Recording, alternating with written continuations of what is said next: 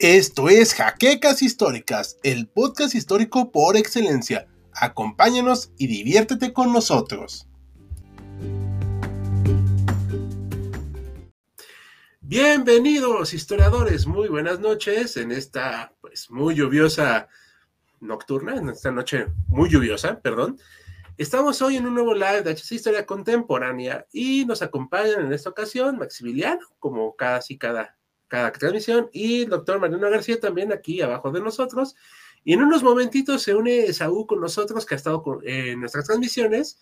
Y antes de empezar, pues este, vamos a dar una introducción rapidísima, va a ser del inicio de la Edad Media, pero este, Maximiliano, tú vas a llevar la batuta. Solo quiero dejar una pregunta así, muy rápida. Adelante. Sí, claro. a ver, o sea, en cuanto empieza la Edad Media, la gente empieza a usar armaduras y viven en lodo y, o, pasa algo antes. Mira, pasan muchas cosas antes, muchas cosas después. Como decían mis profesores en la facultad, no es como que el 477 después de Cristo la gente se haya levantado y haya dicho, mira, ya no somos antiguos, ahora somos medievales, ¿no? Hay que comportarnos diferente, hay que vestirnos diferente, hacer todo diferente.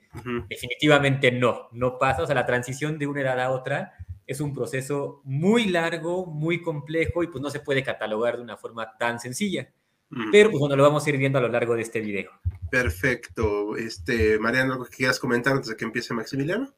No, pues yo lo único que, que tengo es que de alguna manera esto arranca, me imagino que con un proceso gradual, con la caída del imperio romano, que va a dejar unos vacíos de poder que van a ser llenados por los hombres fuertes del momento en la zona, que generalmente pienso yo que deben de haber sido funcionarios romanos, cobradores de impuestos, parte del ejército romano que se quedó en algún lugar, y pues tenían la fuerza de su lado y empezaron a armar ciertas zonas, y esas zonas pues van a dar lugar a, a los feudos, y de ahí van a dar lugar luego ya a la, aristocracia y para ello van a contar con la complicidad de la Iglesia Católica. Perfecto. Pero más, ya no sé. Ok, antes de empezar, ¿podemos dar unos saludos aquí a la audiencia? Sí, claro que sí, por favor. Eh, a Michael Whitman, uno que quiere que empiece, pues ya empezó. A Godzilla Animations, hola, hola. Eh, saludos. Saludos, Mari López, esperando la transmisión desde el metro. Un saludo, esperamos que no te haya agarrado mucho la lluvia. Alejandro Cadena, hola. Para empezar fuerte, y nos va a dejar aquí una pregunta: ¿Cómo pasamos de una ciudad basadas en ciudades a una feudal y de campo? Esa pregunta la dejamos ahorita, ahí en el aire. Bueno, las traen. Y aún no empieza a darme el grito: iré a lavar ropa, ¿no? Bueno. Eh, esperemos que llegue. Sí, hola, muy buena noche, fortuna estar con ustedes una ocasión más, muchas gracias, muy Castañeda, saludos, y a Edward Fritz, a muchos saludos igual, buenas noches. Ahora sí, Max, todo tuyo el micrófono. Bueno, pues comenzamos. Te mandé por ahí la, un busto de Constantino, no sé si te llegó, porque para empezar a hablar de esto me gustaría remontarnos unos siglos más atrás, antes de la caída de Roma, no. Pero Constantino, ah, dame un segundo, dame, ahorita lo busco, dame un segundo. Está bien. El punto aquí, estamos hablando del siglo IV después de Cristo, cuando Constantino llega al poder. Se ha debatido mucho sobre si él era cristiano, si no era cristiano, si se convirtió o no, eso realmente no nos interesa. Lo que es muy importante aquí y que hay que puntualizar es que él legaliza el cristianismo. Eso va a ser muy importante porque, como sabemos, la Iglesia Católica va a ser la religión hegemónica y la institución hegemónica durante prácticamente toda la Edad Media. Pero bueno, eso se remonta, perfecto, ese es Constantino, ese que tenemos ahí, se remonta al siglo IV, cuando terminan las persecuciones, entre comillas, porque va a seguir habiendo una que otra, y Constantino legaliza el cristianismo, específicamente el catolicismo. O sea, realmente él legaliza todas las religiones, dice algo así como que quiere que todos los dioses sean propicios a Roma, así que cada quien le puede rendir culto al dios que quiera, no hay ningún problema. Sin embargo, ahí, bueno, parece que no estaba muy bien enterado porque estaba muy rodeado de, los católicos, de obispos, de sacerdotes, gente católica. Y un poquito después de esa legalización van a llegar los arrianos. Y contra los arrianos sí va a arremeter. Entonces, tanto así como que libertad para todos, no es cierto, pero bueno, el punto es aquí los católicos, los va a favorecer mucho. Unas décadas más tarde va a llegar Teodosio, Teodosio I, Teodosio el Grande, que él sí va a oficializar el cristianismo. La diferencia aquí es que legalizar significa que lo permite, que no va a ser perseguido, que no va a haber nada de eso. Mientras que oficializar significa que a fuerzas tienes que ser cristiano. Es decir, ya no se va a aceptar la antigua religión de los romanos, el culto a Isis, la religión de los celtas, para nada. Solamente cristianismo católico. Eso estamos hablando del 381 después de Cristo. Ahora, el tiempo después de Teodosio, Teodosio I, va a ser muy turbulento para el Imperio Romano, que va a estar en crisis económica, crisis militar, y además va a haber un conflicto entre católicos y arrianos muy fuerte. Sobre todo los católicos se van a sentar del lado occidental del imperio y los arrianos del lado oriental. Pero esto no significa que no haya arrianos en Occidente o que no haya católicos en Oriente. Así van a convivir. ¿Por qué es importante esto? Bueno, por muchas cosas.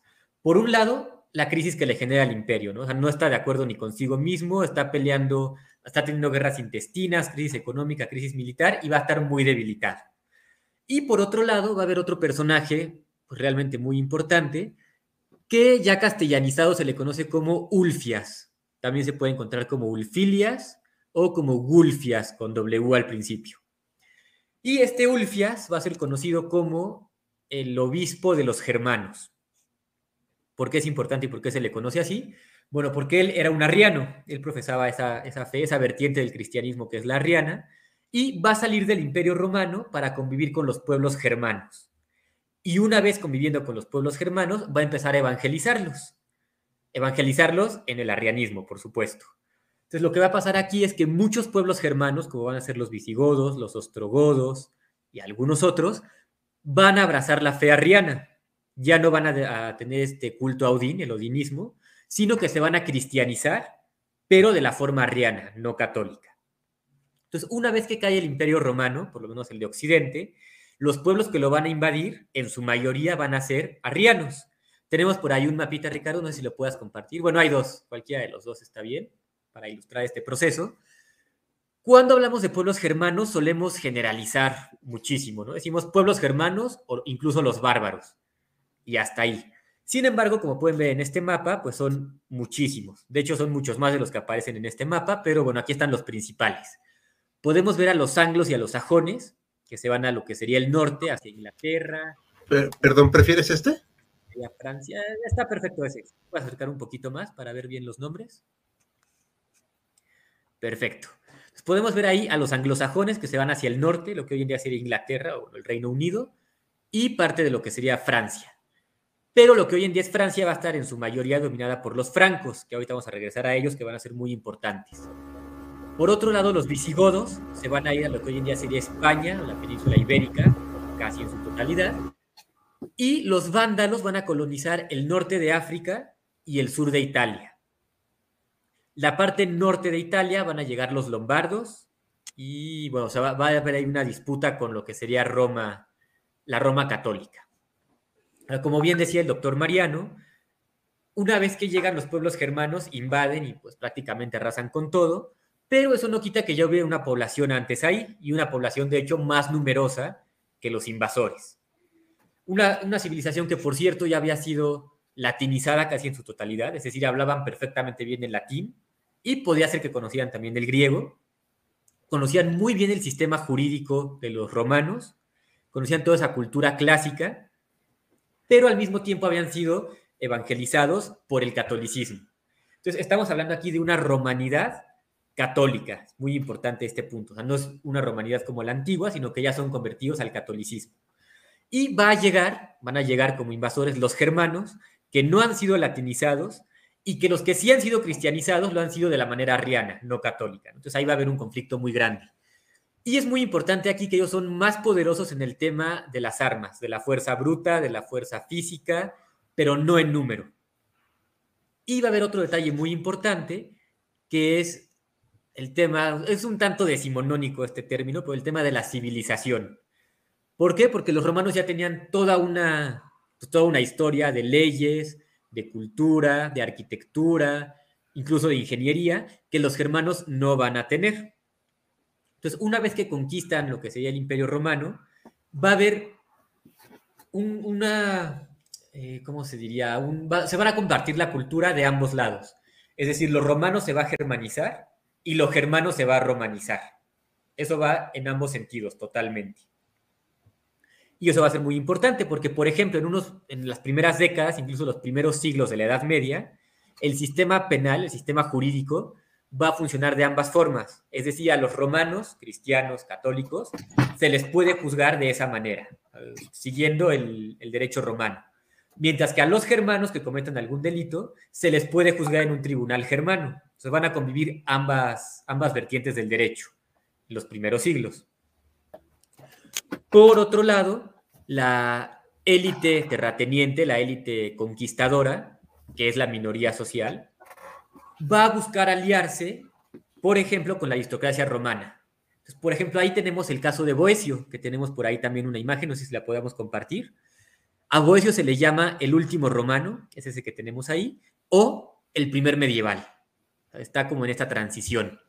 ¿Y qué podemos ver de Boesio? Bueno, para empezar, que es un hombre totalmente latinizado, o sea, conoce muy bien la cultura latina y la cultura cristiana pero le toca vivir en esta etapa tan turbulenta, tan difícil para, para Occidente, en la que los germanos toman el control.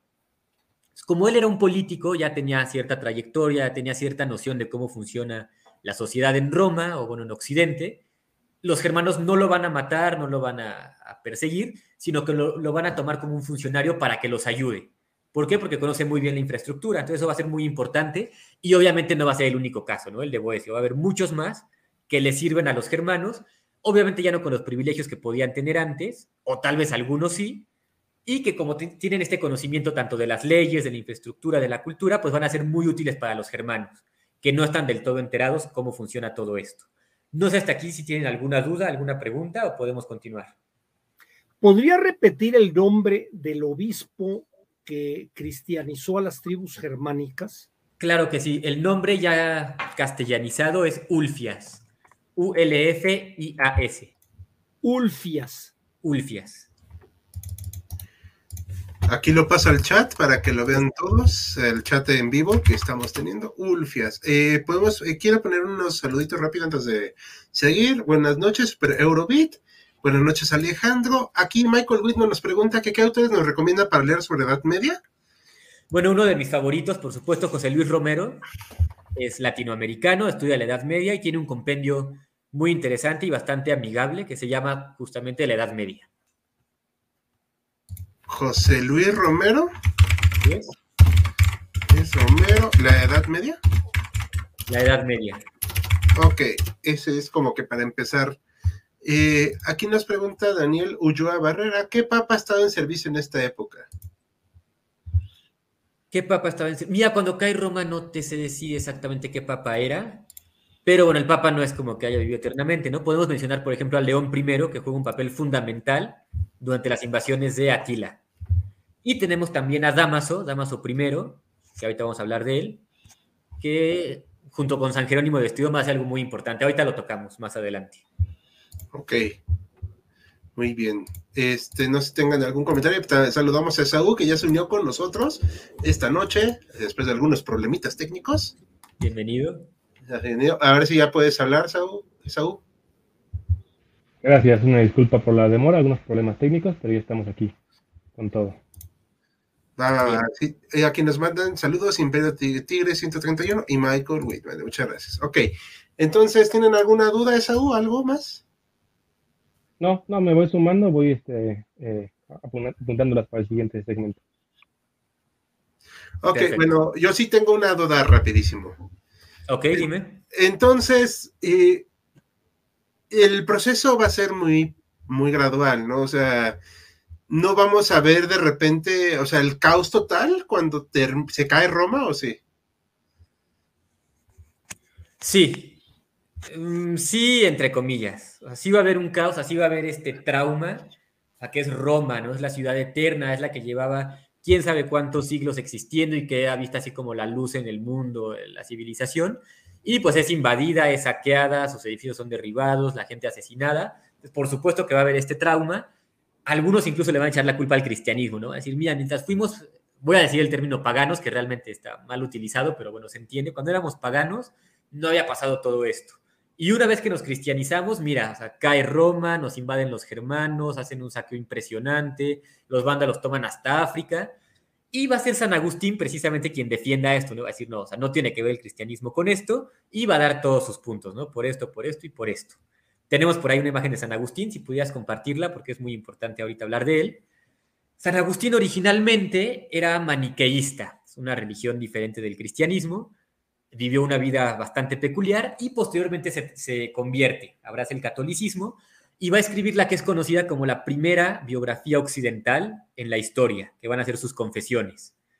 Y además va a escribir La ciudad de Dios, que va a ser una especie de compendio de teología, en la que explica un sinfín de cosas, ¿no? La existencia del mal, si eso eh, de alguna manera influye o, contradice la omnipotencia de Dios, eh, si cayó el imperio romano por culpa del cristianismo, cómo funcionan los ángeles, muchísimas cosas. Y eso va a servir como base prácticamente durante toda la Edad Media para estudiar la teología.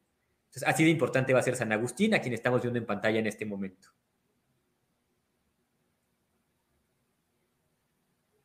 Hasta aquí todo perdón, bien. Perdón, sí, oye, es que me acordé ahorita de la carrera. Eh, pero entonces, digo, para que sepan los colegas que nos acompañan esta noche, sean historiadores y no historiadores, como dices tú. Él entonces hablaba también de estas cuestiones del tiempo, ¿no? Sí, sí, por supuesto. Y si no mal recuerdo, menciona algo así que el tiempo es como, o el presente sería un pequeño anillo por el que pasa un telón muy largo. Lo que ya pasó es el pasado, lo que está por pasar es el futuro, ¿no? Y el presente, pues, es un instante.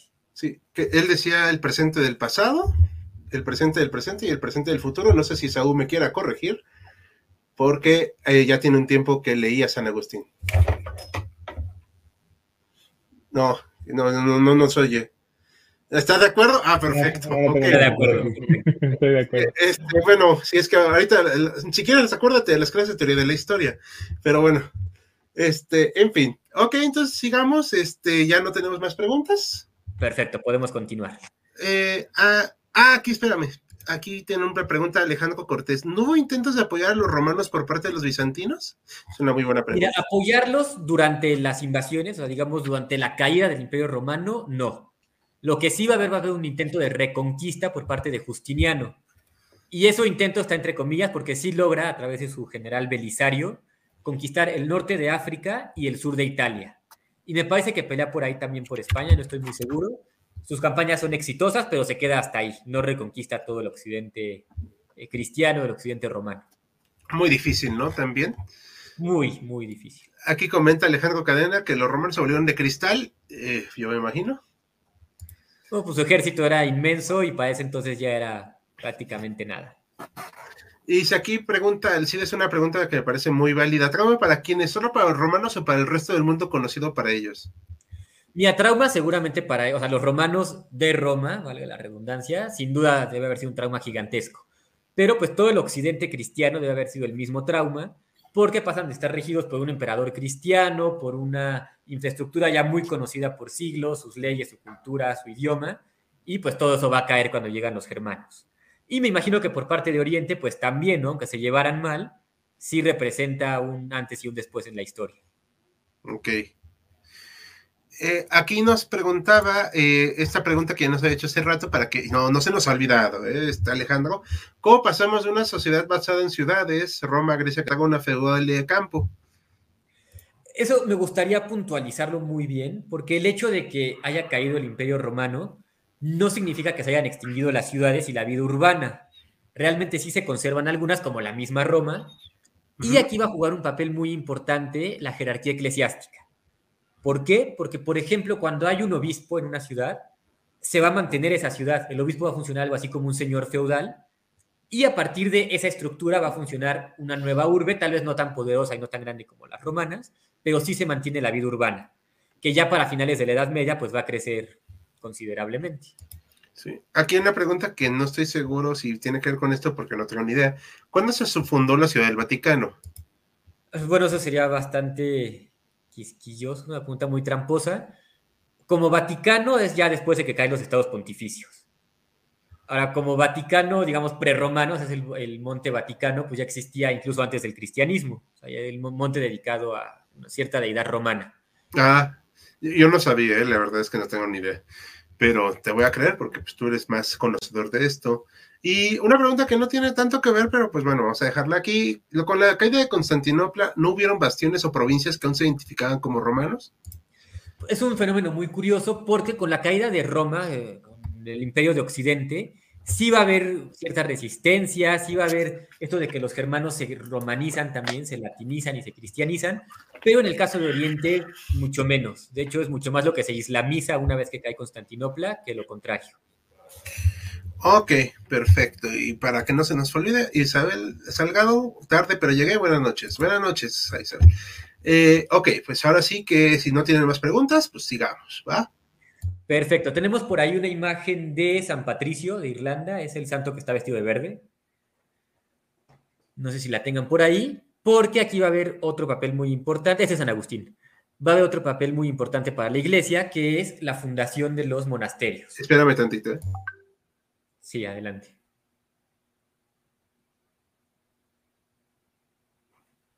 Va a haber sigue hablando, tú sigue hablando, perdón. Va a haber santos, va a haber personajes, va a haber monjes, etcétera. Por ejemplo, como San Patricio, que un poquito antes de que cayera el Imperio Romano, bueno, hizo toda una evangelización por Irlanda y la zona del norte del Reino Unido. Va a haber otros, en el sur, en el norte, en el este, que igualmente van a compartir esta cultura romana, esta religión cristiana y demás.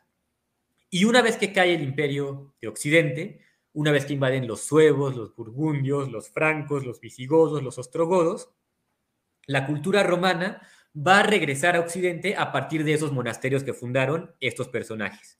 Aquí tenemos a San Patricio de Irlanda, vestido de verde, que es su color característico. Y pues precisamente los, los monjes irlandeses van a viajar por todo el territorio occidental, por toda la Europa, y van a reevangelizar algunos territorios, van a llevar la cultura latina, van a enseñar el latín, la, filosofía, la teología. Entonces va a ser un intercambio cultural muy interesante. Incluso en la corte de Carlomagno va a haber eh, funcionarios, va a haber monjes que vienen desde Irlanda y que Carlomagno obviamente va a acoger y va a tener, no como maestros, pero sí como asesores, ¿no? Como gente que lo va a estar asesorando en todo este gobierno tan importante que va a tener Carlomagno. No sé si hasta aquí vamos bien. De primera, muy, muy bien, muy bien. Perfecto. Me preguntaba Ricardo al principio si la gente de repente empezó a usar armaduras y empezó a vivir en el lodo. Yo creo que eso de vivir en el lodo, pues ya desde antes, ¿no? O sea, ya que el imperio estaba en crisis, ya que no había dinero, ya no había soldados, ya no había nada, pues definitivamente la situación estaba muy mal. Y por otro lado, la armadura, pues ya se usaba en tiempos de los romanos, en tiempo de la Roma clásica, ya usaban armadura. Y un dato muy curioso, la cota de malla, que es esta prenda que se usa debajo de la armadura, que está hecha con varios anillos de metal entrelazados, ya se usaba antes de la Edad Media. Es una invención de los celtas y una vez que los romanos los, conquistan, aprenden algo de su cultura e implementan el uso de la cota de malla para sus propios soldados. Esto se va a recuperar también en la Edad Media, que es ligeramente más barata, sino, por no decir que mucho más barata que la armadura, y protege de cortes, no de golpes, pero sí de cortes, lo cual pues hace, es de mucha ayuda durante una batalla de ese estilo. ¿Cómo, cómo eh, en este principio, cuando tú hablabas de la quiebra del imperio romano, de que se acabaron recursos, de que se vino para... ¿Cómo eh, volvió a ponerse en movimiento las economías locales? Es cuando arranca lo que podemos hablar de la de la servidumbre del feudalismo? Sí, yo diría que sí. O sea, en un, en un primer momento, pues es el caos total, ¿no? O sea, los germanos traen un sistema propio de ellos, los romanos tienen otro y no se van a llevar para nada bien. Les decía esto de que los, la élite terrateniente, los conquistadores, van a buscar alianzas con los, con los funcionarios romanos, con la gente que más o menos sabe, y por supuesto también con la jerarquía eclesiástica, ¿no? que es a quien el pueblo va a obedecer. Pero en un primer momento se van a llevar muy mal los germanos con los romanos, los arrianos con los católicos, los conquistadores con los conquistados. Y va a ser con el paso de los años, yo diría que entre décadas y tal vez hasta siglos, cuando ya se va a empezar a sentar esta nueva economía y esta nueva sociedad. Un detalle muy interesante es que la economía romana, además de la guerra, estaba basada en el Mediterráneo que le llamaban el Mare Nostrum, ¿no? o sea, nuestro mar, porque si se fijan, el Imperio Romano cuando estuvo en su máxima extensión, rodeaba totalmente el, el mar Mediterráneo. Una vez que cae el Imperio Romano de Occidente, los germanos no son muy buenos navegantes, que digamos, y van a abandonar este mar poco a poco. Y ya para el siglo VIII, mediados del siglo VIII, lo van a conquistar los árabes, los musulmanes. Entonces, esa economía basada en el Mediterráneo va a caer por completo. Y va a haber un regreso hacia la economía continental. Por ejemplo, el Imperio Franco, que va a ser el más fuerte de la época, va a tener una economía basada únicamente en el continente, que va a ser la agricultura y la guerra, el saqueo y el pillaje. Entonces, la economía en un primer momento sí va a caer terriblemente, va a tener que sustentarse a través de las guerras, las invasiones, las batallas, y va a retornar a la agricultura, para funcionar casi que al 100% con la agricultura. Ok. O sea, de por sí Roma era una sociedad muy agrícola, ¿no?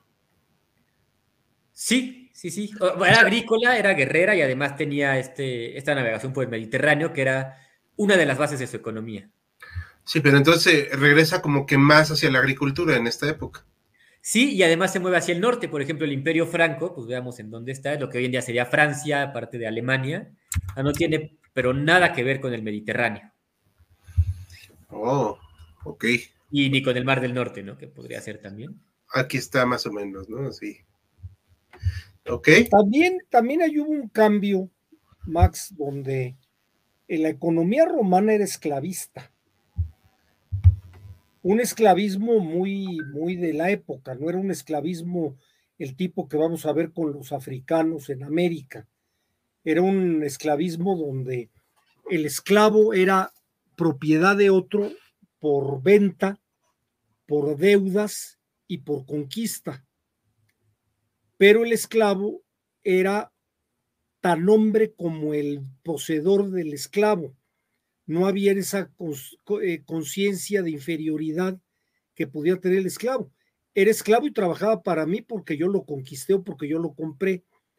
Y luego va a venir el cambio de supuestamente, que yo no sé qué tanto de matiz fuera la, la diferencia entre el esclavo y el siervo. No sé sí, ahí. Sí, sí, sí va a haber diferencias sustanciales. Poco antes de que cayera el Imperio Romano ya no funcionaba como tal en un sistema esclavista porque ya se habían cristianizado.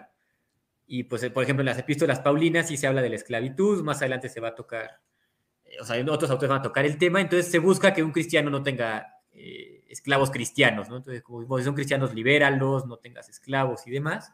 Entonces, para cuando cae Roma, pues el sistema esclavista ya no va a ser al 100%, ¿no? Ya no va a ser como era antes. Y van a surgir dos nuevas clases, por así llamarlo. Van a estar los siervos como tal, los siervos, y los campesinos libres.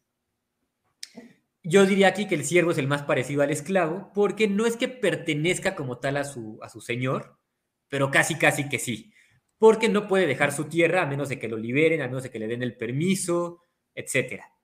Y el campesino, que pues, tiene cierta más libertad, de cierta forma, sí tiene el derecho de salir cuando él quiera. ¿no? O sea, ahorita me están contratando, puedo trabajar un rato, pero si yo quiero me voy, puedo cambiar de señor, puedo cambiar de ciudad, puedo cambiar de tierra. Obviamente si sus condiciones lo permiten, ¿no? que es muy raro que eso suceda. Y el siervo, por su parte, pues no, él sí va a estar adscrito a su tierra y si el señor feudal muere, pues va a pertenecer entonces al que sigue, y al que sigue, y al que sigue. A menos, como decía, de que pudiera comprar su libertad, que hubiera algún pacto o que alguien lo liberara. Sería lo más parecido a los esclavos, pero como tal esclavos ya no van a ser. Veo que tenemos por ahí preguntas del público, no sé si las podamos. Sí, sí, sí, es que yo dejo por si quieres comentar algo más. no, hasta ahorita todo bien. Ok, aquí nos comenta Alejandro, ese fenómeno de ciudades regidas por el clero se manifestó más en cuáles países, Francia, España, pues yo digo que Francia, ¿no? Mm, pues mira, más en lo que hoy en día sería Italia. En Italia sí tenemos casos así muy específicos de, mira, esta ciudad se manejaba por un obispo. Y bueno, ya cuando surgen los monasterios en forma, después de la regla de San Benito en el siglo VI, va a haber muchas ciudades que funcionan alrededor de un monasterio, no tanto del obispo como tal, sino del monasterio. Ok, perfecto. Muchas gracias. Es que no, no, tengo esos datos, por eso yo también me quedo con la duda. Isabel Salgado nos comenta algo que sí voy a estar poniendo ahorita. Ya dieron like al directo, ayuda al canal y previene tanto el mal aliento como los hongos de los pies. Esa es una muy buena sugerencia. Y, dice, deje de chuparse las patas y den like al directo. Pues muchas gracias, esperamos que sí. Muchas gracias. Gracias, siempre hay que tener un poquito de humor para esto. En términos de organización militar y rangos, ¿hubo algún cambio significativo entre la antigua Roma y la nueva Edad Media? Ah, muy interesante esa pregunta, por supuesto que la hubo. En términos de historia militar, lástima que no está aquí Roberto, se le llama combate homérico, de Homero, cuando el combate, estamos hablando de tiempos antiguos ¿eh? y medievales, cuando la infantería no está organizada. Como lo vemos en las películas, por ejemplo, de Narnia, algunas del Señor de los Anillos tal vez, Juego de Tronos incluso, no están organizadas, cada quien corre por donde quiere y se pelea con quien quiere, ¿no? Es totalmente caótico. Y bueno, pues está más o menos comprobado que la infantería pesada, es decir, cuando sí está muy bien organizada como los espartanos, pues tiene una superioridad sustancial sobre la infantería no organizada, la infantería ligera. En tiempos de los romanos eso se sabía muy bien, lo tenían muy claro y por lo tanto las tropas romanas van a tener un sinfín de formaciones, como la de la tortuga, la del puerco espín, etcétera, la falange romana. Y de hecho de esa manera van a vencer a un sinnúmero de enemigos no organizados, ¿no? que peleaban a la manera homérica. Una vez que cae el imperio romano y una vez que llegan los germanos a conquistar todo ese territorio, se va a perder por cierto tiempo ese conocimiento y van a regresar al combate homérico. Y eso va a durar durante por lo menos todo el inicio de la Edad Media, ¿no? Toda la alta Edad Media va a ser así, combate homérico. Y pues eso va a ser muy, yo diría que grave, porque ya no va a tener esa ventaja, esa superioridad tan notoria que tenían los romanos cuando se enfrentaban a otros pueblos y se van a tardar muchísimo tiempo para recuperar estas tácticas, para volverlas a aprender, volverlas a implementar y poder volver a pelear así contra otros enemigos. Perdón, ok, digamos, es que no, no había activado mi microfonito. Ok, muchas gracias por ese dato, no sabía eso. Raimundo Valle López, el feudalismo fue un proceso gradual, así es. Exactamente. ¿Qué pasó con el comercio en el Mediterráneo? Pues me imagino que se decayó, ¿no? Pues básicamente murió, murió. De hecho, hay por ahí vestigios, testimonios. Me parece que son los musulmanes hablando de los cristianos, bueno, los occidentales. Se burlan de ellos y dicen, mira, no logra que floten ni una tabla. O sea, no pueden hacer flotar ni una sola tabla. Porque sí, o sea, la navegación cae por completo. Perfecto. Los obispos, nos comenta Raimundo Valle, fueron clave en la organización de la sociedad y la economía de la Baja Edad Media. Así es. Así. Bueno, yo creo perdón, yo creo que independientemente de los obispos, lo mencionaba hace rato Max, lo que es la creación de los conventos. Los conventos, independientemente de su función religiosa, creo que también tenían una cuestión de ser el centro económico de ciertas zonas. Los conventos, pues ahí se cosechaba, se criaba ganado, los siervos, había siervos de los conventos, según sé, no sé si sea cierto, y eran unos centros económicos fuertes. El que manejaba el convento, era todo un núcleo económico al cual giraba la población de alrededor y obviamente tenían que tener alguna protección de algún hombre fuerte, de algún militar, ¿no? Claro, este tema que toca el doctor Mayer es importantísimo. Los conventos, para que se pueda armar un convento, que se pueda construir y fundar un convento, se le tiene que donar la tierra. O sea, un señor feudal, alguien que posee esa tierra, puede decirles, mira, te dono este pedazo de tierra para que pueda ser tu convento. Y evidentemente las tierras que van a regalar, porque pues, es un regalo, van a ser las menos provechosas para ellos. Van a ser tierras pantanosas, tierras infértiles, donde hay sequía o donde hay bosque, que no les sean de mucha utilidad a los señores feudales. Y los monjes, pues eso lo van a ver muy bien, porque parte de su vida monástica es este esta mortificación de la carne. Entonces, mientras más trabajen, mientras más sufran, mientras más pesado sea su trabajo, pues es mejor para ellos. Y de esta manera lograron desamortizar toda esta tierra, ¿no? O sea, los pantanos, los desiertos, los bosques, las montañas, las van a volver fértiles, las van a volver habitables, y va a ser tanta su producción en algunos casos que hasta regalan lo que producen. ya tenemos suficiente para nosotros, no necesitamos más, y pues aquí tienen los pobres, los que no tengan, lo que sea, pueden venir a abastecerse aquí y efectivamente van a funcionar como el centro económico, si no el más fuerte, pues uno de los más fuertes de la Edad Media o de principios de la Edad Media. Efectivamente. Ok, muchas gracias. Eh, ¿Esaú, algún comentario?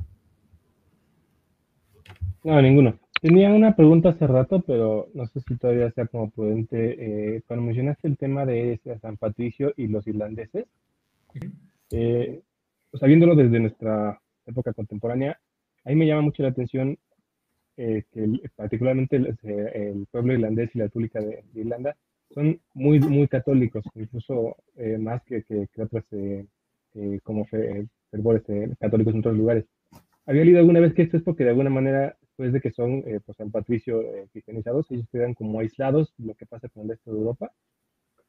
Y después cuando, lo mencionabas así como que cuando regresa eh, a, como a la parte clásica con estos monasterios, ellos como que reaparecen. No sé si, si por ahí puedes como, no sé, la pregunta ahorita sería como, ¿por qué los irlandeses son tan católicos? ¿Viene, viene de, de aquí o es algo que pasa después?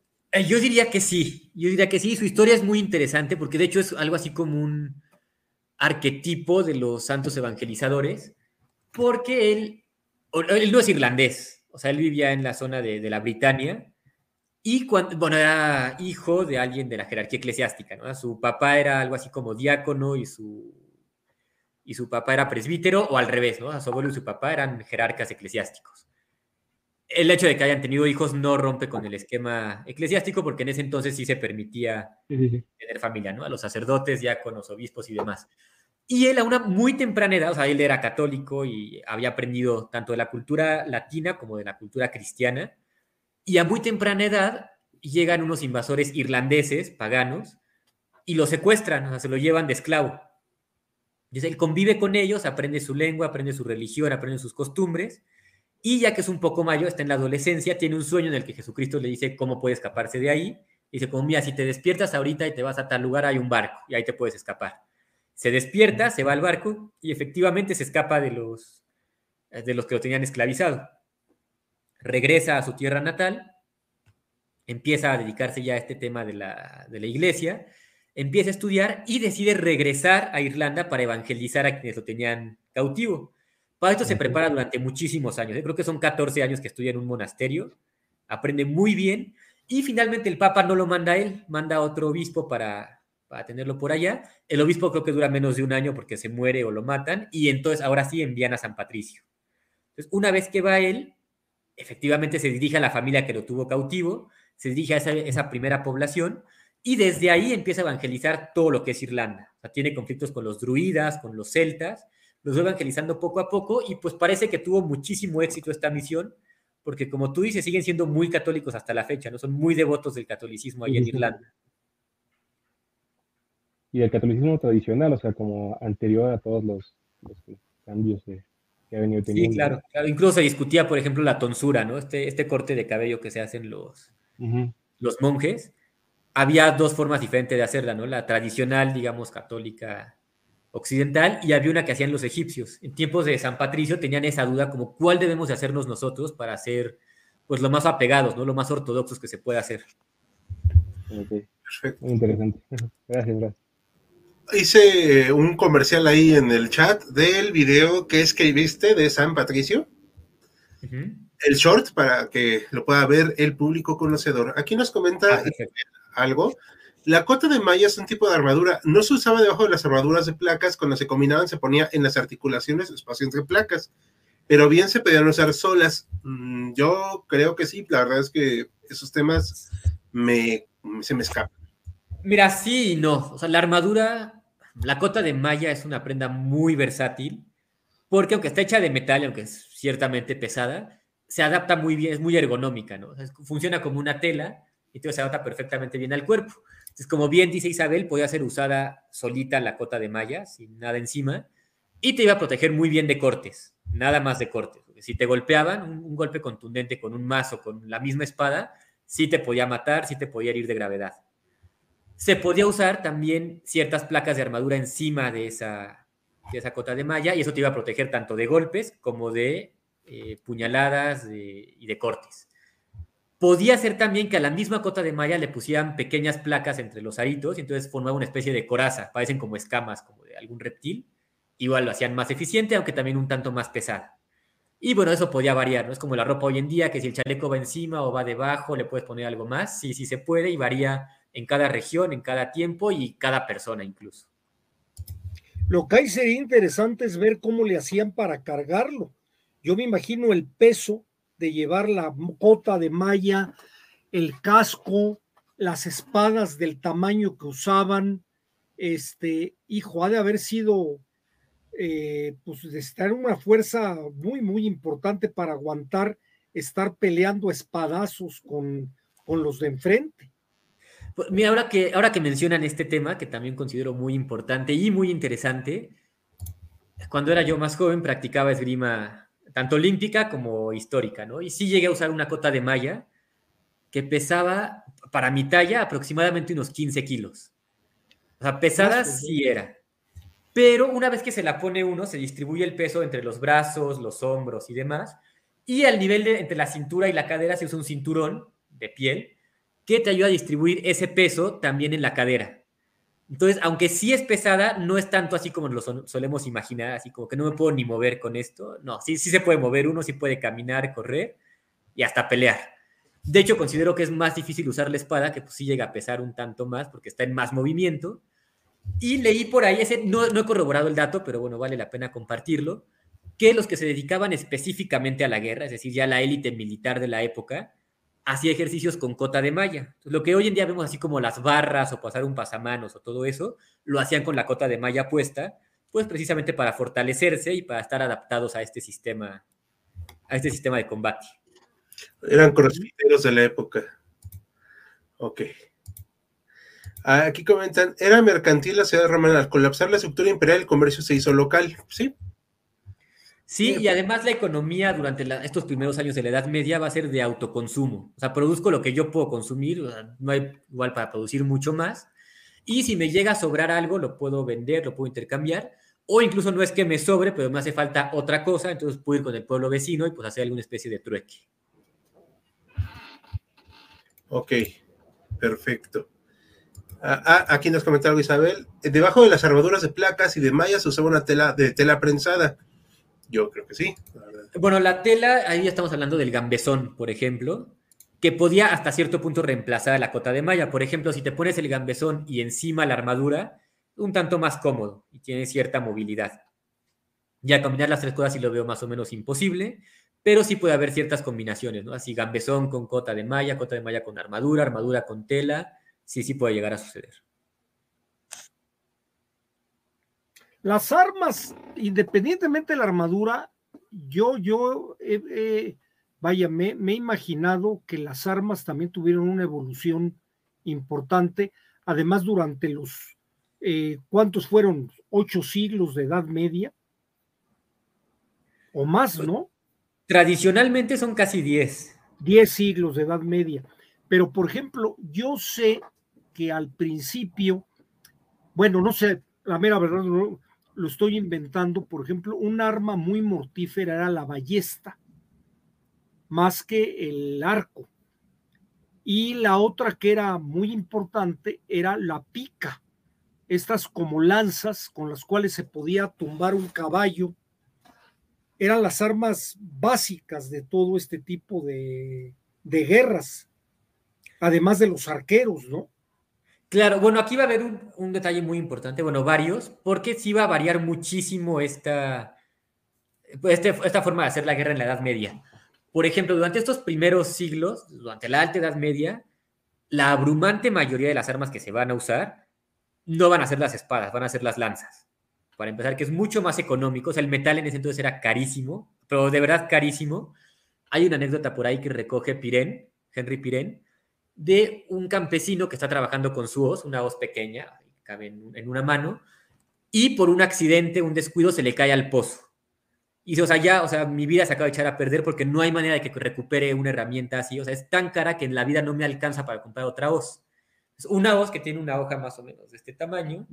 No puedo compararla con una espada, ¿no? Que puede llegar a unos 80 centímetros, incluso un metro, ¿no? Entonces, la espada es impresionantemente cara, solamente los más ricos, los más poderosos la van a la poder usar. Y además requiere cierto entrenamiento para usarla decentemente. Entonces va a ser poco usada. Se va a usar más, como bien dicen, la lanza y la pica, que es mucho más fácil de hacer, mucho más barato y requiere menos entrenamiento hasta cierto punto para utilizarse, al igual que el arco. La ballesta también va a entrar en estas en estas armas muy utilizadas, pero ya va a ser posterior. Ahí ya estaríamos hablando de la baja Edad Media, todavía no es la alta. Y va a surgir, esto ya en el siglo XIV, cuando se recupera el uso de la espada larga, la que se usa con dos manos, y también la alabarda. Si no ubican la alabarda, es esta, esta arma muy curiosa que trae la Guardia Suiza, los que protegen al Papa, que en la punta de arriba pues, tiene una especie de lanza, de un lado tiene una especie de pica, un pico justamente, y del otro lado tiene una punta como de hacha, una cabeza de hacha. Y tanto esa como la espada larga van a usarse para derribar y para poder pelear contra los jinetes. La puedes derribar a un jinete de su caballo, puedes matar al caballo y hacer un sinfín de cosas. Pero eso ya es siglo XIV aproximadamente. Ahorita estamos en el inicio. Aquí comentan, ¿esto influyó en el nacimiento de las lenguas romances o empezó antes? Sí, por supuesto que influye y mucho. Una vez que llegan los pueblos germanos, los diferentes pueblos germanos, porque ya vimos que son muchos, a lo que van a ser los territorios anteriormente occidentales, van a combinar su propia lengua con el latín que se hablaba en ese, en ese lugar. Entonces, por ejemplo, con los visigodos, lo que hoy en día sería España, pues va a salir de ahí el español, ¿no? Que es, sí, por supuesto, es una lengua romance, viene del latín, pero tiene muchísimas palabras, muchísimas construcciones que vienen de la lengua germana. Va a pasar lo mismo con el italiano, con el rumano, con el francés y un largo etcétera. Perfecto. Eh, el siervo es un hombre libre, pero se ata a la tierra por deudas. Sí, bueno, ahí depende mucho de la situación.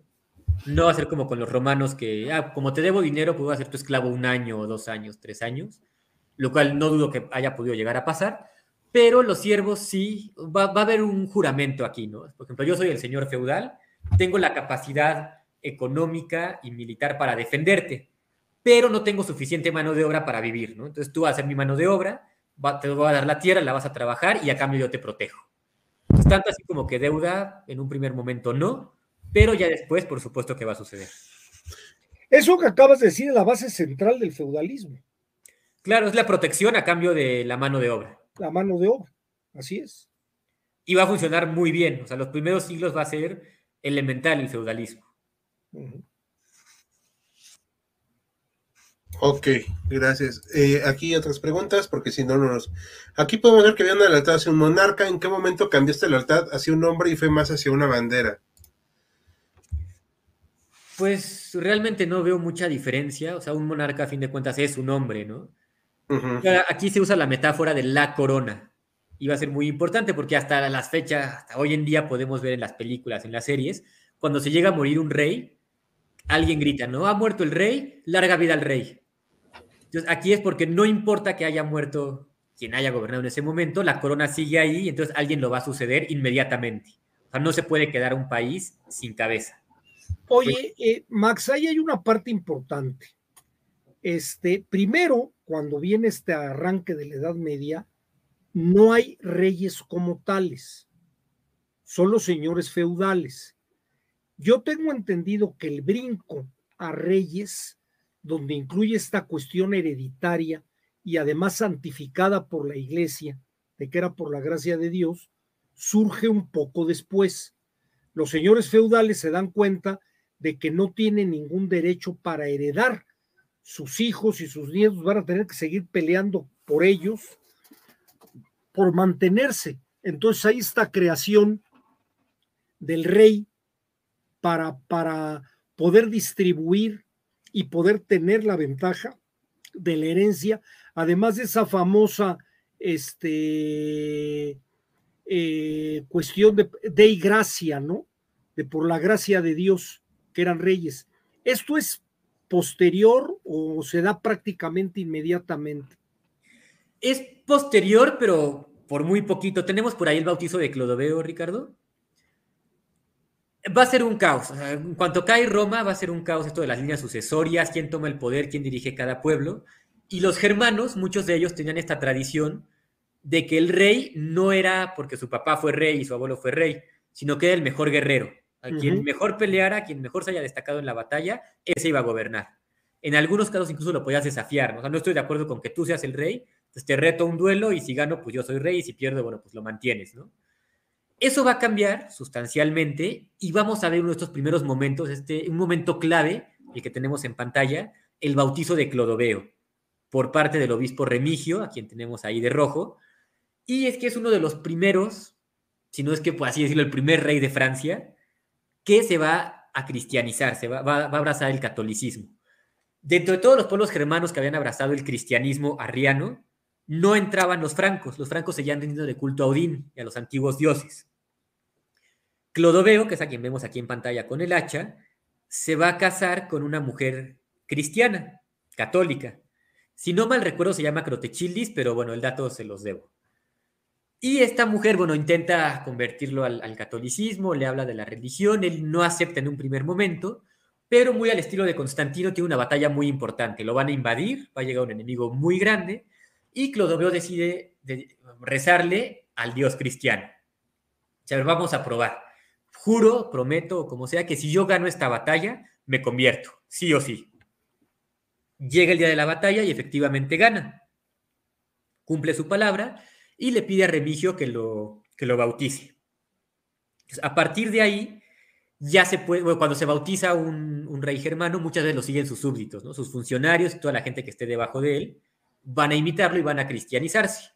Ahora, igual que como decíamos al principio, no es que de la noche a la mañana es como, bueno, ya soy católico, ya me sé toda la doctrina cristiana y ya voy a portarme diferente. No.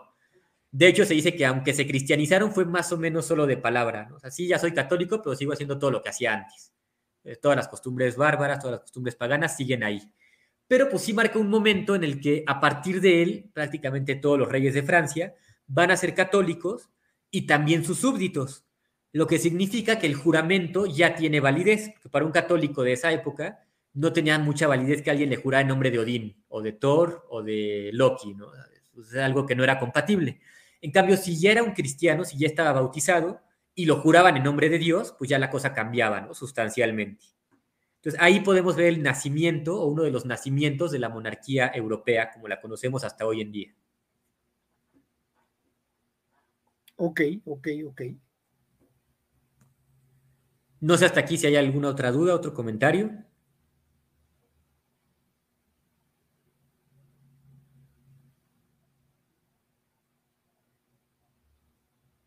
¿Me oyen? Te oímos. ¿Sí? Ah, perdón, es que me quedé hablando solo. Una disculpa al público. Este, no sé si tenga alguna pregunta, Saúl. No, de hecho, quería como complementar en el vivo, en el vivo de la vez pasada. Eh, hablábamos un poco de, la, de cómo se tomó Hungría y algo parecido pasa con, con Hungría, que eh, eran, digamos, como eh, eh, de, de, tribus o de, o de, o de que estaban como en un territorio, y es hasta que precisamente eh, uno de ellos se, bueno, se cristianiza y, y, es nombrado rey por, por la gracia de Dios, como decía Mariano, que se empieza a hablar del reino de Hungría. Entonces, creo que sí, el, el, el transitar de, hacia la monarquía sí pasa por, por la no sé si aprobación o, o, la, o la, buena venia de, de, de, la religión y, de, y de la iglesia. Ok. Sí, me parece adecuado. Sí, de hecho, va a llegar esto a una cúspide con el imperio carolingio. Es cuando ya, bueno, un poquito antes, cuando el abuelo de Carlomagno ya empieza a tener esta correspondencia con el Papa, ya hay ciertos tratos y precisamente el Papa va a reconocer a los carolingios en lugar de los merovingios descendientes justamente de Clodoveo. Ok. Vamos a poner varios comentarios, porque hay muchísimos, y si no, pues no van a, van a pensar que no los leemos.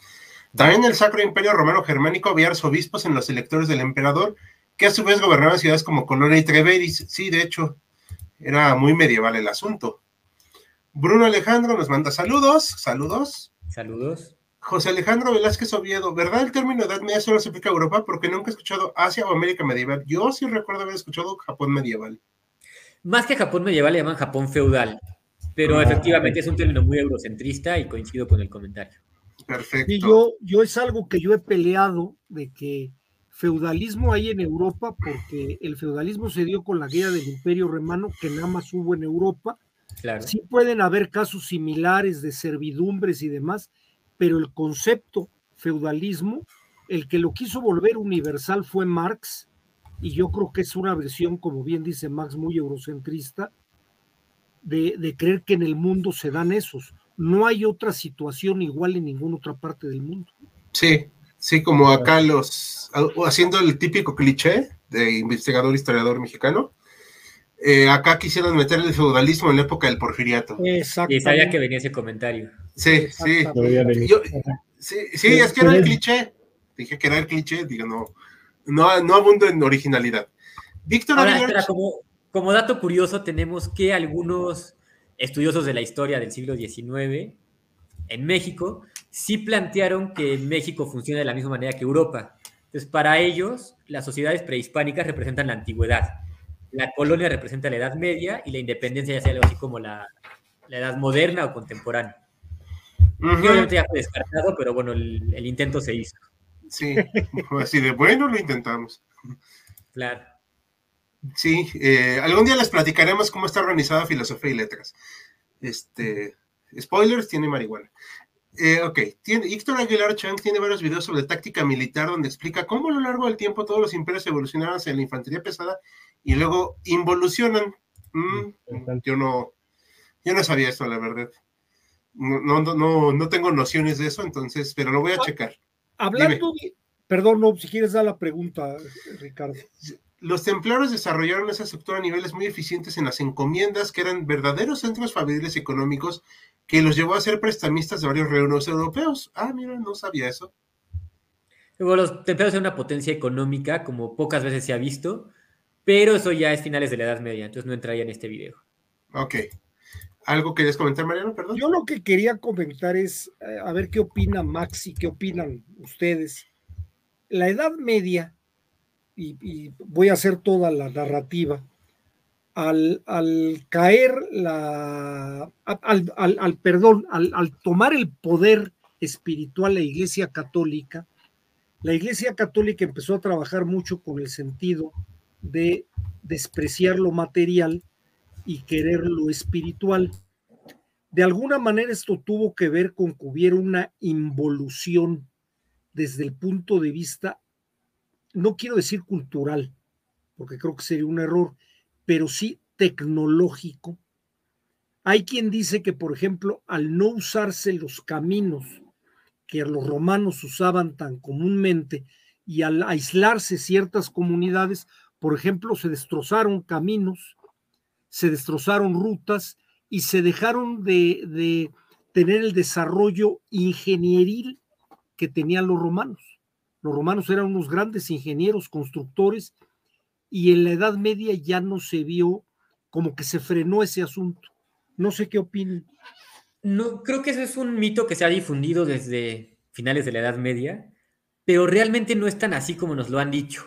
Sí es cierto que la tecnología romana cae en desuso, por ejemplo, los acueductos, los caminos, todo eso, efectivamente pero va a tardar muy poquito la sociedad para volverse a organizar y empezar a hacer grandes producciones tanto de ingeniería como de arquitectura y de muchas otras técnicas.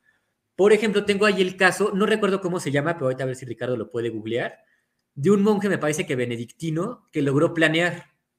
Se dio cuenta de cómo funcionaba más o menos la aerodinámica, construyó su planeador y se aventó desde una torre, no sé si es su, su monasterio, y planeó unos cuantos metros. Pero aquí el punto fue que se rompió, me parece que la pierna quedó en cama durante unos cuantos meses y cuando construyó otro prototipo, ya mejorando el anterior, su abad no le permitió volverse a aventar de la azotea, entonces ya no pudo avanzar en eso. Elmer de Malmesbury. Ese mero, muchas gracias. Pues hazte un short de eso, ¿no? Porque. Tenemos, sí, claro que sí. Ah, mira, tenemos ese ejemplo. Sabemos que los cistercienses conocían la hidráulica, o sea, tenían tecnología hidráulica. Esto ya es un poquito posterior, pero sabemos que a través de la luz que entraba en las catedrales góticas, los estudiosos pudieron medir la amplitud de onda de la luz. Entonces, sí, o sea, sí hubo cierto abandono, ¿no? De la tecnología, de la ciencia, de estos conocimientos, pero poco a poco se van retomando y no, la iglesia no estaba en contra de esos conocimientos, al revés, los favorecían. Sí, como dato cultural acá y promocional, tenemos un par de shorts acerca de inventos medievales que escribió Max y de mm, el de que si era tan oscuro en la Edad Media. Este, Los ponemos al rato así para que ustedes los vean, pero ahí están en shorts. Perfecto. Mordiscos de historia. Eh, vamos a poner rápido otras preguntas, porque si no, se nos acaba el tiempo. Maricarmen López, ¿por qué antes se permitía que se casaran los monjes? Porque iba por ahí, me imagino. Los monjes no, de hecho los monjes sí tienen prohibidísimo y creo que han tenido siempre... Arzobispos creo que era, ¿no? Casarse. Pero digamos el clero secular, es decir, los sacerdotes, los diáconos, presbíteros, obispos, y ya después hubo arzobispos y cardenales, sí podían casarse porque realmente en la Biblia no se, o sea, en el Nuevo Testamento no se prohíbe. Incluso se habla de que San Pedro tiene suegra, y si tiene suegra, pues es que tuvo esposa, ¿no? Entonces, en un primer momento no estaba prohibido y era muy común que los, tanto los sacerdotes como sus superiores tuvieran esposa, incluso hijos. Empieza a haber algo así como una, una fricción con esta idea por el llamado nicolaísmo, que es cuando un, un jerarca eclesiástico de nombre Nicolás le hereda o le regala o le dona cosas que eran de la iglesia, sobre todo terrenos, a sus familiares. Como eso no debe de ser porque es el, es el patrimonio de San Pedro, o sea, no puedes donarle algo que no es tuyo.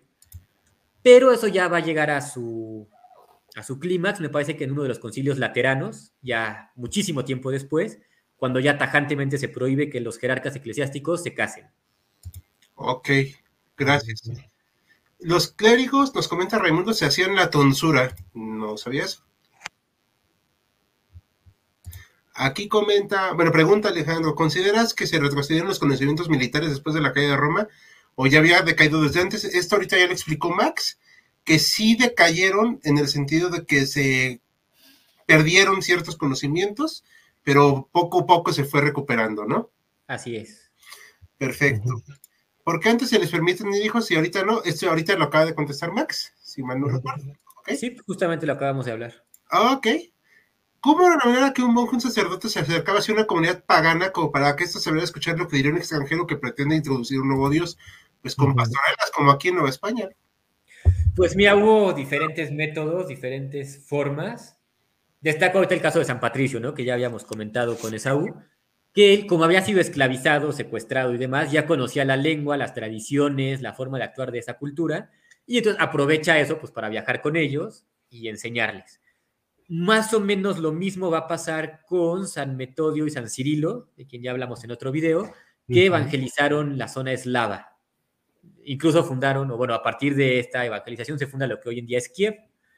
Y ellos, pues igual, ¿no? Ya habían sido esclavizados, conocían la lengua y las costumbres de ese pueblo, e implementaron esto de que la, la palabra enseña, pero el ejemplo arrasa, con pueblos nómadas, en los que mandaba el más fuerte y el más débil pues se quedaba, ¿no? Además en esas temperaturas se moría de hambre, congelado o demás.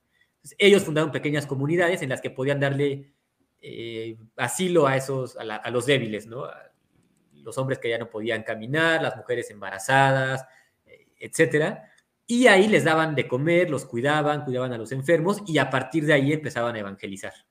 Son algunos ejemplos que tenemos por ahí. Un, un concepto de evangelización apoyada por una invasión militar, no, no, como que no se ve en la Edad Media, como que la evangelización se dio, como tú dices, en corto y por medio de monjes que pues a la buena de Dios se aventaban a entrar a comunidades, pero no hubo así el caso de que, como, como va a pasar en América con Europa, de que entre una invasión y junto con la invasión venga la imposición de una religión, o sí. Pues sí la hubo. En estos primeros años no. Y en su mayoría se da con, como le estoy diciendo, ¿no? Con estos santos evangelizadores, entre los cuales está San Patricio, San Bonifacio, San Cirilo de, de Constantinopla, etc. Pero tenemos el caso muy interesante de Carlomagno. Carlomagno en sus conflictos que tuvo con los pueblos vecinos, en un primer momento no lo hace, pero ya un poco más avanzado sí conquista y como parte de la conquista va a imposición de la religión católica. Es uno de los casos en los que sí sucede. Muy bien.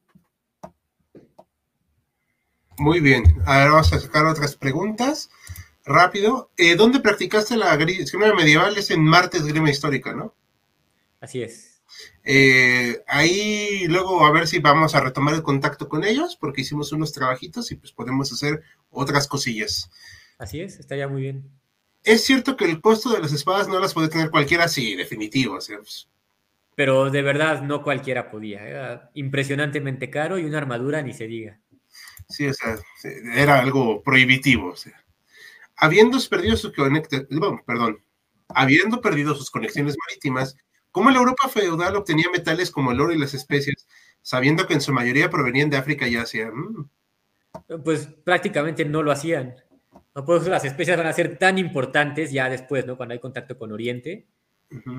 Va a ser importante. Pero además, yo creo que los metales no venían de África y Asia. O sea, hay minas de, de fierro, de cobre en, en, Europa desde la época de los romanos. Estas me parece que en España también, ¿no? Río Tinto, Río Tinto viene desde la época de los celtas.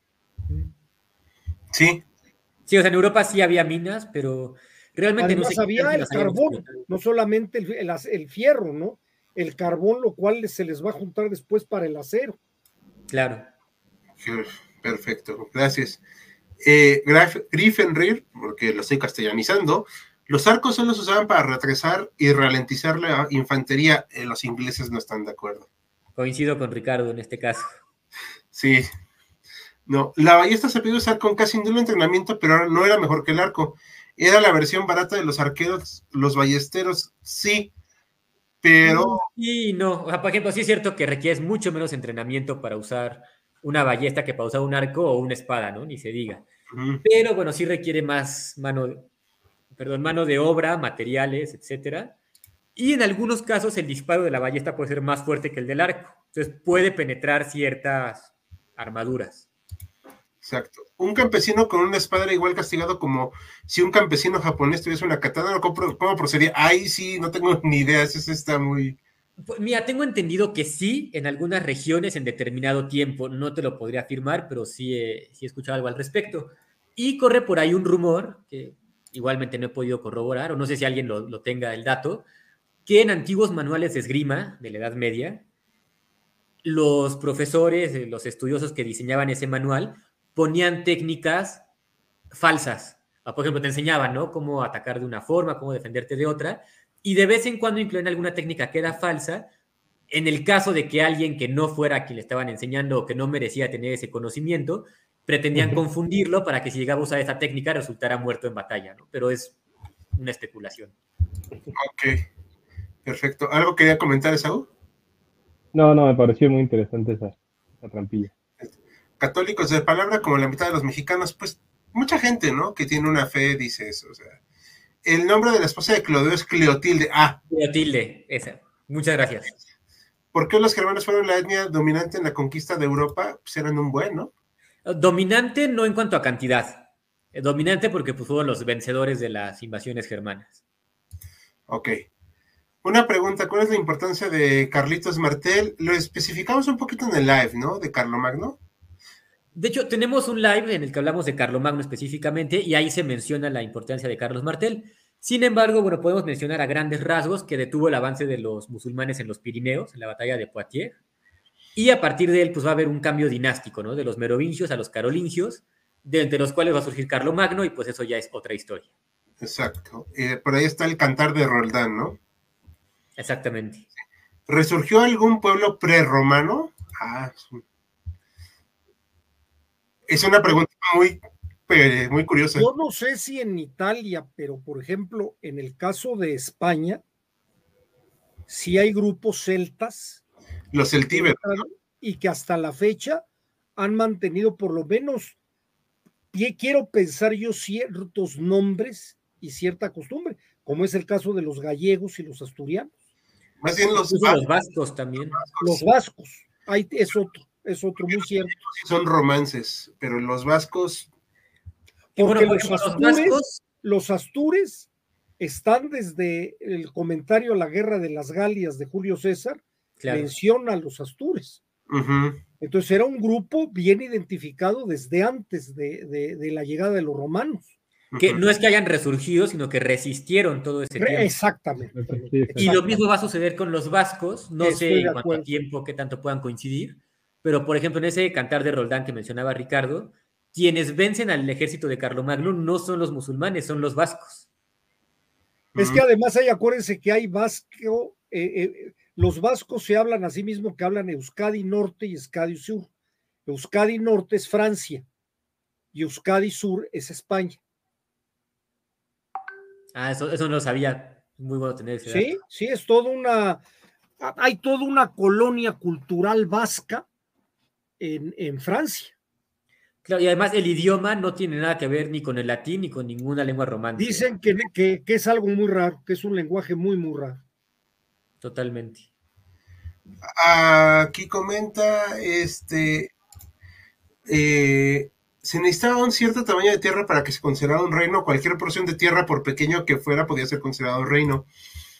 No, es pues, muy buena pregunta. Realmente no había, o hasta donde yo sé, no existía una, así como un límite, ¿no? Como a partir de aquí es reino y si no es otra cosa. Y tenemos hoy en día el caso, por ejemplo, de Mónaco y de Luxemburgo, uh -huh. que son realmente pequeños, pero pues siguen siendo unidades. Ok. Aquí hay. Pero no son reinos, ¿eh, Max? No, Lux, eh, Mónaco es un principado. Mónaco es, y creo que Luxemburgo igual. O es ducado. Ducado, ducado. Sí, Luxemburgo, sí, Luxemburgo es ducado. Y ducado. Sí. Perdón. Pero sí, en, en, un primer momento en la Edad Media no. Hacía reinos muy pequeños, hasta el, por ejemplo, el reino de los burgundios, que es muy pequeño, no diré que insignificante, pero pues no, no había, o hasta donde yo sé, no había una extensión a partir de la cual era considerado reino. Sí, así como Cataluña, que fue pues un condado nada más, y pues nunca, nunca fue. Un principado, ¿no? Ajá, pero pues no, no llega más, ¿no? O sea, era una cosa vasalla, o sea, nunca fue algo. Era condado. Sí, exacto. Cataluña era un condado. Condado, ajá. Y vasallo del Reino de Aragón, para que no se olvide. Aquí, estas preguntas ya va a ser como para otra ocasión, eh, nada más las dejo así. Johan Ortiz, ¿cómo eran los caballeros templarios? Esto sí dedicaremos otro en vivo. Y muchas gracias por tus saludos, Johan Ortiz. Buenas noches. Buenas noches, tu carácter al poder, la edad media está entre el pie y el zapato. Ok, eso sí, no lo entendí. ¿Quiénes dominaron el mar Mediterráneo mientras Europa estaba en esta? Eh, no, aquí no usaríamos el término oscurantista, ya comentamos por qué, en esta etapa histórica, vamos a decirle así. Uh -huh. Pero a partir del siglo VIII, mediados del siglo VIII, van a ser los musulmanes quienes dominen el Mediterráneo. Perfecto. Eh, aquí esto lo vamos a dejar como para otro live. No tiene que ver con el tema porque todas las culturas que tienen una religión politeísta se convierten tarde o temprano en monoteístas, los germanos, escandinavos, eslavos. O sea, yo creo que es un proceso histórico-social, pero no hay una fórmula mágica, a mi parecer. Hay por ahí varias teorías, ¿no? De cómo funcionó en su momento el cristianismo, el islam, incluso el judaísmo. Pero principalmente el cristianismo e islam lo podemos tocar en otro video si quieren. Sí, claro. Eh, lo vamos a dejar pendiente para otra ocasión. Mucho conocimiento se conservó en los monasterios durante las invasiones bárbaras. Esto es totalmente es. cierto. La tradición del celibato sacerdotal se desarrolló en el siglo IX. Exactamente. Sí. Es un poquito posterior porque cuando se da el cisma de Oriente, en el 1056, mm. todavía no se da, o sea, todavía no era una regla. Y de hecho, los patriarcas eh, orientales sí se pueden casar. Ok, muchas gracias por ese dato. Y por última pregunta, porque ya ahora sí llegamos a la. ¡Ay, no! Todavía están más. Dios mío, denos chance tantito, si no. En la Edad Media se originaron los títulos de nobleza como condes, varones y marqueses, según yo, sí. Sí, duque ya existía, era, un, era del ejército romano, es como el guía, ¿no? Igual que príncipe. Pero los varones, condes, marqueses y demás, principalmente es de origen medieval. Perfecto. Arcampitalista, ¿es cierto que el cabello realmente no se usaba tanto como se cree por lo caros que eran? Pues sí, de. carísimos. El establecimiento del celibato sacerdotal se, es el primer concilio lateranense de 1123. El concilio de Letrán, exactamente. II, siglo II entonces. Ah, o laterano también se le puede sí. llamar. Aquí, eh, ¿de qué huían los germanos? ¿Querían plata, tierras, esclavos? ¿Qué motivaba sus conquistas, su gran éxito? Pues los diferentes movimientos migratorios, ¿no? Ah, bueno, y hay aquí un, un detalle muy importante. Se dice que hay una, un cambio climático importante que desplaza a los unos, Ah, los sí, unos sí. de Atila, y los unos desplazan a los germanos. Entonces ahí ya empieza a haber estas fricciones con los romanos. Una carambola, ¿no? Sí. La ballesta tenía... Un proceso de larga duración, diría Brodel. Sí, ay Dios. Ah, la ballesta tenía capacidad de disparo más lenta que los arcos, sí, pero era muy fácil de usar. Bueno, obviamente, en relativo, ¿no? ¿Por qué los persas ya no pudieron expandirse en la Edad Media tanto en Europa luego de ser derrotados por Carlomagno? ¿Los persas? Bueno, no eran persas a quienes derrotó. Carlomagno. Exacto, eran musulmanes. Sí, los persas. Y- Sí, sí, sí, es... eh, habría que contextualizar esa pregunta. Sí, o sea, que porque ya no pueden expandirse más, pues yo me imagino que se agotó, ¿no? La capacidad humana militar. Pero pues más tarde sí va a haber una expansión persa y de hecho va a chocar con lo que sería China y con el imperio bizantino. Durante la Edad Media, claro. Ok. Aquí últimas preguntas, ahora sí. ¿Qué filósofos son los más importantes de esta época, pero no los de la Edad Media? Pues yo me acuerdo ahorita de San Agustín, de San Francisco, y ahorita no me acuerdo de otro porque soy muy malo en filosofía. Pues tenemos a Escoto Erígena, o Erígena, como le quieran decir. Tenemos a Rábano Mauro, tenemos a Santo Tomás de Aquino. Rábano. Sí, Rábano Mauro. Eh, yo mencionaría eso como los más importantes. Ok. ¿Cómo eran las comunidades anarquistas de los celtas e islandeses? Ah, es una pregunta para, yo creo que para otra ocasión, pero... Sí, yo creo que sí la podemos tocar después. Y por último, ahora sí, se despide Alcides que nos hizo las preguntas desde Barcelona, Venezuela, muy didáctico. Muchas gracias. Muchas gracias. Ahora sí, terminamos todas las preguntas. Creo yo que no me faltó ninguna, pero ahora sí vamos a ir cerrando porque ya, ya estuvimos bastante tiempo. No me molesta, pero también hay que entender que todos tenemos un poquito de ocupaciones. Eh, ahora sí que con lo que quieras cerrarle, Max. Bueno, puedes resumir que este, este proceso fue turbulento, fue muy difícil para la sociedad occidental, sin embargo, pues inicia con esta etapa de florecimiento, ¿no? de lo que conocemos como cultura occidental. Se va a dar en esta, en esta época. Y pues agradecerles a ustedes por este espacio y a todos los que nos ven por estar con nosotros el día de hoy. A ver, Alejandro, tienes una pregunta, perdón, saludos. Eh, si tienes ahorita la pregunta y solo fuimos 45, no, pues sí fue bastante, o sea, es que se van sacando varias preguntas y hubo bastante movimiento de audiencia. Si tienen una pregunta, bueno, la podemos eh, contestar en otra ocasión. Eh, eh, ah, aquí no le entendí. ¿Cuándo serán más preguntas? Pues vamos obviamente a hacer más temas medievales también, obviamente. Vamos a tener este jueves el tema del Congreso de Viena, que va a compartirnos este Saúl. Sí, su computadora no se muere ese día. No lo digas porque lo cumple. Sí, este, el miedo, ¿verdad? Anunciamos ahorita que este, en vivo el jueves, pero esperamos próximamente el martes. Y pues bueno, vamos a ir cerrando. ¿Es algo no quieres cerrar con algo? Pues eh, tiene la, la, lo comentaba hace rato Maximiliano, eh, como respuesta a lo que comentaba eh, Mariano, tiene la idea, tenemos la idea de que la Edad Media fue este periodo como oscuro, intermedio entre dos periodos como eh, de brillo y eh, periodo oscuro. Y es bueno como que este tipo de videos nos, nos iluminan para acabar con esa, con, esa idea, ¿no? Y, quisiera como, como agregar que es que me parece que es importante entender eh, como estos periodos de larga duración, lo que, lo que da pie a lo que existe en la Edad Media nace desde antes, ¿no? Desde la decadencia del Imperio Romano y estas instituciones hermanas, ahí se va a crear lo que después va a dar forma en la Edad Media, ¿no? Y de igual manera, lo que después vamos a admirar como parte fundamental de la, de la edad moderna, pues aparece o nace en la Edad Media y ahí se desarrolla. ¿no? no perder de vista que en todos los momentos hay, hay relevancia de muchas cosas, de cultura, de desarrollo social, eh, para que no, no, no, tengamos esta idea de que es un momento que no vale la pena estudiarlo porque no pasó nada, porque fue un momento oscuro. Perfecto. Bueno, Mariano, ¿algo que quieras comentar para cerrar? No, al contrario, muchas gracias nuevamente a Max porque nos, nos ha ilustrado de, gran manera y muchas gracias a todos por, creo que ha habido mucha participación. Bastante, sí fue muy nutrida. Y bueno, pues a nombre de ti, eh, todo el equipo de HC Historia Contemporánea y de Roberto de Auslander, que está en algún lado de la República, pues les agradecemos y pues nos esperemos el próximo jueves en punto de las 21 con el Congreso de Viena. Muy buenas noches, hasta la próxima. Hasta luego. Buenas noches.